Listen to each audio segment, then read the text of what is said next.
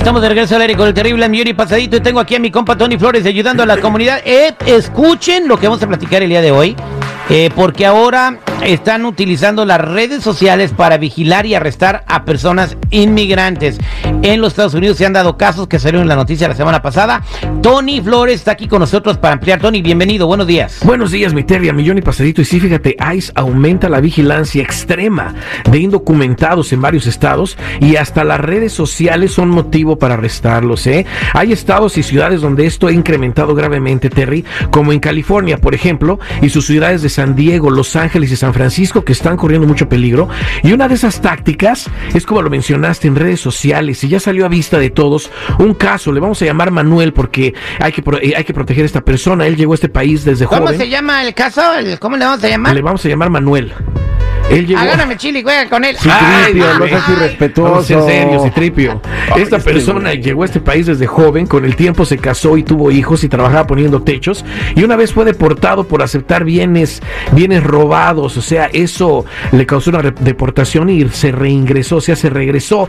Pero ¿cómo lo encontraron, Terry? Bueno, ICE por medio de Clear, la base de datos de Thomson Routers, se enteraría de que esta persona se había regresado del país y por ahí nos tienen bien vigilados, ¿eh? la gente no lo cree y de ahí lo encontraron en Facebook. Y por sus posts de fotos en Facebook y sus mensajes, vieron exactamente en dónde se encontraba y ahora está arrestado con una condena de 21 meses de cárcel en la cárcel federal y después será deportado. Ya no le van a dar ninguna chance. Mucha, gente, mucha de nuestra gente indocumentada está en peligro, Terry, porque las prácticas de ICE también incluyen. A ver, hacemos una pausa. Ese compa merece que lo recen. Bueno, eh, sí, no. Él fue deportado, se regresó como mucha gente y ahora la pena es que pasan cárcel y después los deportan. Ahora sí cometió un crimen. haciendo un crimen. Sí, sí cometió un crimen y por ese crimen hay que pagar. Pero claro está, nuestra gente, la mayoría no comete crímenes, pero hay muchos que se regresaron. Pero no solo eso, mi Terry, ahí se está pasando porque ahora están buscando gente por medio de lo que te comenté en un programa pasado, que son en los registros de sus carros, por sus biles de utilidad, del agua, de luz, del internet, del celular, la dirección donde viven y ahorita lo único que le queda a nuestra gente es prevenirse de todo eso porque si los llegan a agarrar, tienen que estar conscientes de que si están haciendo las cosas bien, no les van a hacer nada. Pero si siguen con documentos falsos, si siguen haciendo las cosas mal, claro que van a pasar cosas graves. O por eso incito a la gente a que se despeguen del uso de documentos falsos, de ese seguro social, porque tarda meses, ¿eh? no es de inmediato. Que les procesemos también el número que dé el gobierno para que puedan trabajar correctamente en este país como una persona sin documentos. Ejercer esos trabajos de la manera como es, sin tener documentos, es lo que tiene que hacer nuestra gente. Y también revisar sus antecedentes penales. O sea, no me voy a cansar de decir esto nunca porque es esencial para la prevención y para que una persona pueda permanecer en este país, inclusive con la persecución que viene, Terry. Y por eso incito a que la gente llame a la línea de ayuda de, inmediato al 1-800-301-6111.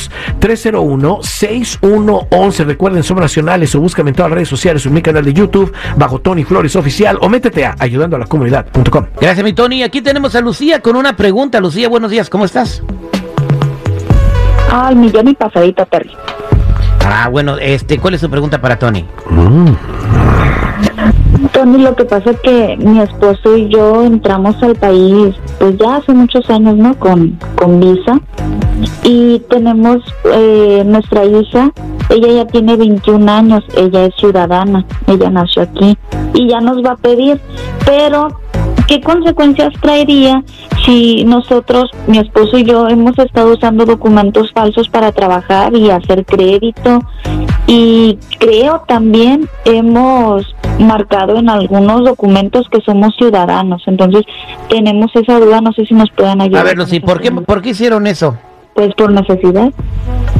Por necesidad, ok, Tony, por necesidad puso que es ciudadano en una aplicación. Sí, es que mucha de nuestra gente es lo que hace, Terry. Cuando van a trabajar, lo primerito que hacen es que llevan papeles falsos y ponen que son ciudadanos americanos. También cuando empiezan a hacer créditos, acordémonos que en créditos, por ejemplo, cuando compran casa, ahí les preguntan, ¿eres residente o ciudadano?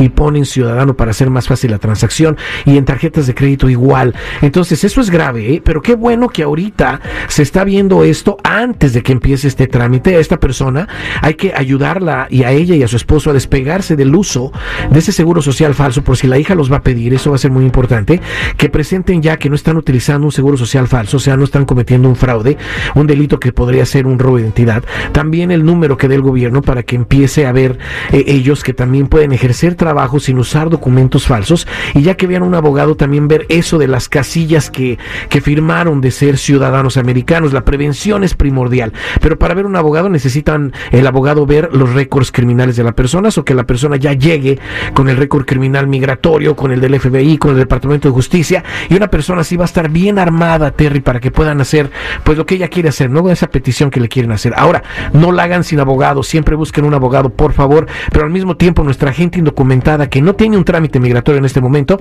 es esencial que también hagan estos pasos de prevención de inmediato, porque una persecución, haya o no haya una, un alivio migratorio o, un, o que los estén pidiendo algo, ahí van a perder y pueden deportarlos del país. So, por eso, mejor llamen y hagan estos pasos que he dicho del número que del gobierno, despegar documentos falsos y récords criminales a la línea de ayuda al 1-800-301-6111.